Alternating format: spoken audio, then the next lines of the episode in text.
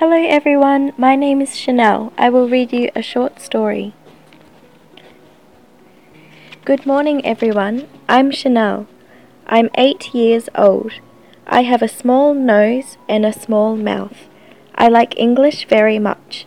I feel happy every day at school because I can play with my friends. Among so many fruits, I like apples best. Apples are round, just like balls. In fall, you can see many apples, big or small, red or cyan. I enjoy an apple each day. The apple tastes sour and sweet, just like our life. I love apples. How about you? Thank you, Chanel. Chanel was born in New Zealand. She lives in uh, Brisbane of Australia now, so she speaks the perfect accent. When she speaks English, it's the perfect accent of Australasia. So, thank you, Chanel. Okay, let's see some words that you may have difficulty with. One is among, among, a M O N G. G is a silent word，不发音。Among，高音在第二段。Apples are round. R O U N D. O U 在这边发 o，长音 round。Round 是圆。啊，在北京的朋友们，有的时候北京腔 round 不对，你看 D 后面没有任何的元音 round。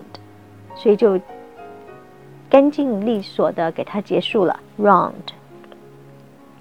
Cyan，cyan 是另外的一种颜色 ，red or cyan。Enjoy，enjoy 高音在第二段。Enjoy，enjoy 这个字呢，经常会用，日常生活中经常会有。I enjoy watching movie。I enjoy reading a book. I enjoy your company. 所以这个字经常会用的，享受或喜欢的意思。Enjoy， 我们都知道，joy 是快乐、欢乐的意思。Sour，S-O-U-R，sour，酸。Some apples are sour. Some apples are sweet. 几乎所有的老外都喜欢 sweet and sour pork，咕噜肉或者是甜酸 sweet and sour，所以 sour 的相反词是 sweet，s w e e t，e e 在这边发的是长音 e，sweet，sour，s o u r，sour，sour。Okay, I hope you enjoy the story. Happy listening, happy reading. Remember, practice makes perfect. Hope to see you tomorrow. Bye bye.